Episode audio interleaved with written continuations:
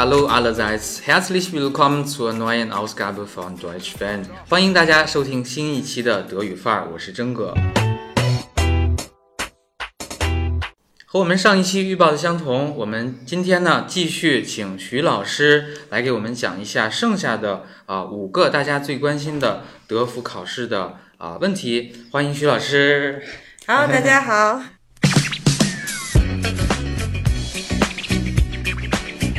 徐老师，全球这么多的留学生都想去呃德国留学学习，那么和世界的平均水平相比，中国学生的德福成绩怎么样呢？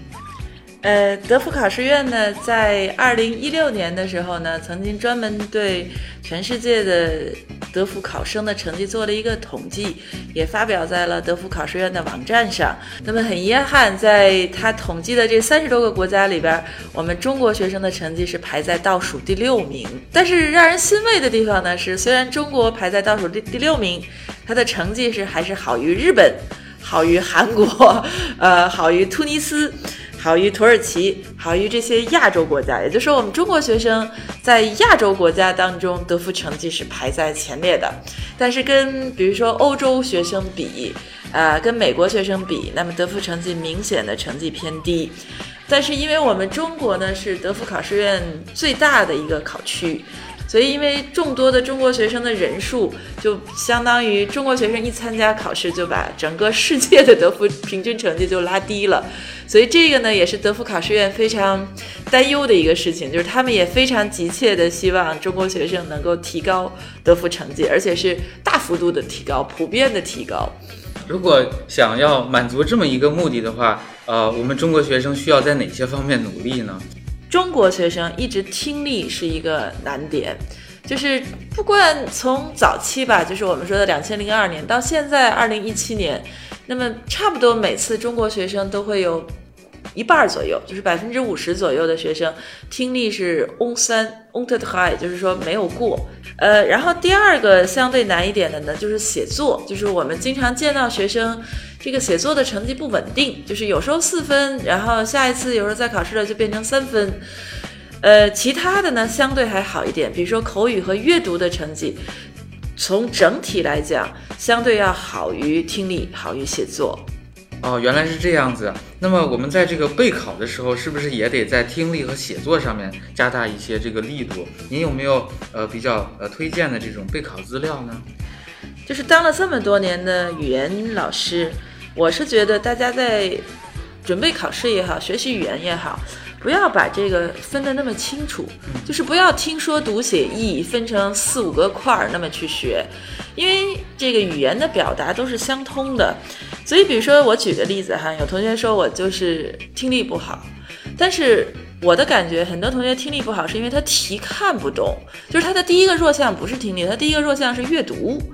比如说他听力的第三篇，好多同学反映七个问题，我其中有两三个问题看不懂，或者听力的第二篇，我那个题读不完，在他规定的阅读时间里边读不完，那这个时候其实是相当于他阅读比较弱，然后导致他听力答题的时候出现了瑕疵。所以我们现在，如果你要说德福备考资料，我们当然第一个要求是建议大家，不管你学什么教材，你最好是一个全套的教材。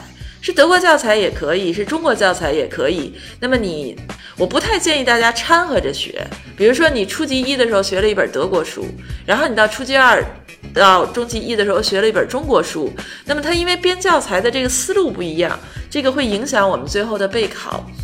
那么，如果关于德福考试的备考资料，我们说最权威的是德福考试院官方出版的真题集。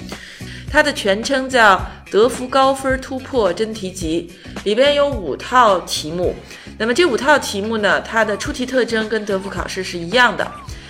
但是有一个问题，就是这书上的这五套题是以前的考题，难度呢比较低。所以如果大家要保证 C ans 高级一的难度的话，那还是希望大家。练习一下我写的这套德福考前必备丛书。那么这套丛书里边其实是六本儿。那除了听说读写这必考的四项之外，我们还有基础部分的讲解，比如说词汇书。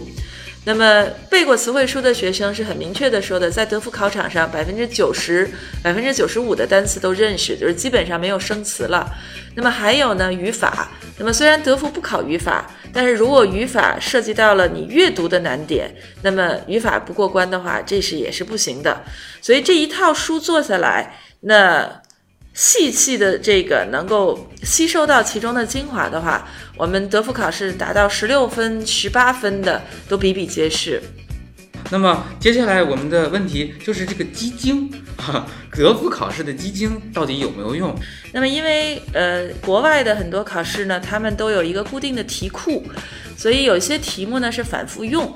所以就会出现，呃，有些同学了解了基金以后，他在下一次考试当中遇到了这一套题目，所以很多学生呢，考生呢，在热烈的在追求这个基金。但是从我作为老师的角度来讲呢，我的理解呢，基金的用处呢不大，它仅仅是让你觉得好像一个心理安慰的一个作用。因为什么呢？这个写基金的学生基本上他都不是用德语写的，他都是用汉语写的。那么德语考试当时用了什么词？你这个没有参加考试的人看了基金你也不知道。然后第二个呢，是我们还是不太觉得回忆基金的学生他的记忆力有多么强，因为听说读写这四项考下来是要三个多小时。那么比如说他考完口语最后一项之后，在很疲劳的情况下。他还能想起来多少阅读的内容？就是我们考试的第一项，这个就很成问题了。所以你要是说基金有用，前提必须是，比如说我举个例子，十个。成绩特别好的学生，他们一起去回忆，那么回忆出来的这个内容，这个基金才有作用。如果没有，只是一些零散的信息，我觉得这个效果就不是特别大。所以大家就不要盲目的相信基金了。对，我觉得您说的特别的在理，而且是符合一种科学的这种分析哈。最后呢，我们这个问题就是比较实际的，德福考场。德福考场呢，在我们中国呢，总共是有九个考场，有新的也有老的，比如说像。南开呀，像复旦啊，像黑龙江大学啊，那都是新的考场。其他的几个呢，都是老考场。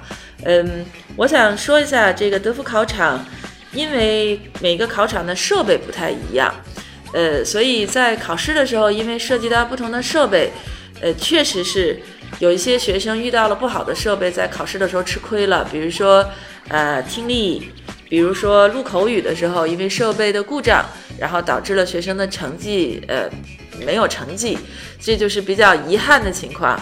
所以我现在说一下，其实我个人认为呢，中国的考区里边，呃，条件最好的考场呢，其实应该是青岛考场，因为青岛确实是，呃，它的计算机那些设备不错，然后青岛大学的那些监考老师呢，也非常的负责任，是很有经验的监考老师。那么除此以外呢，我是觉得北京也是不错的，因为北京呢是中国甚至或者说世界上最大的考场，北京有一千一百个考位。那么北京考场呢，呃，也是我们说中国考生当中四个五的学生，就是满分的学生最多的考场。呃，然后北京考场有一个，呃，就是有一个几率的问题在里边吧。北京考场有些考场的设备比较好，那么有两个大考场。那这两个大考场大概会涉及到两百个考生左右，那么它的设备稍微差一点，其他的考场都很好。然后这个德福考试院也曾经统计过各个考场的成绩，那么他们的结论呢是上海考场，就是上外上海外国语大学的那个考场，是全中国德福成绩最好的考场。然后呃高分率，就是我们说达到四乘四以上的高分率。最多的考场呢是北京考场，所以也就是说，我们这两个北京、上海呀、京沪这两个大城市的考生，应该是实力最强的考生。那么其他的考场，我觉得应该差不多。可是前提是我们中国的考场永远位置都不够，所以每次抢考场的时候都是一场大战。因为上一次抢考场。呃，有一次我记得是呃七月份的时候吧，一七年的七月份的时候，大家抢考场，好像一分钟那个考位就全都没了。所以这种情况下，我们其实没有太大的可能性自己去选考场，都是说哪个考场有位置，你抓住了，这就已经是赚了大便宜了。所以我们现在这种状态，我们还是建议建议各位考生就不要考虑外界的那种偶然情况了。你只要提升了自己的德语水平，以最好的状态去应考，了解德福考试，那成绩是有保证的。所以大家可以不用在考场上太费心思了。没错，没错，还是要打铁还需自身硬哈。呃，那么徐老师，我个人有一个问题，就是好像好多学生去国外考试，那他为什么去国外考试？是因为国内的已经没有抢到吗？还是？对，有一大部分没有抢到国内考场的学生，他们是去国外考试，所以去的最多的考场是韩国的考场，所以也就以至于现在有一个比较有意思的情况，就比如说像韩国的首尔大学。他的德福考场当中竟然配了中文的翻译，就是专门给这些中国考生服务了。那么除了韩国考场之外，还有很多的学生去台湾考场考试，那么甚至还有去泰国考场、去马来西亚考场，然后去越南，还有去蒙古考试的都有。但是我还是希望大家，如果德福考位这么难抢，那一定在考前做好充分的准备，争取一次考过。好了，以上就是关于德福考试的十大问题。感谢德福考试培训第一人徐丽华老师接受采访。我是真哥，欢迎订阅大话德语专辑。您的订阅和转发是对原创人最大的支持。Danke dafür und bis zum nächsten Mal. Tschüss. Tschüss.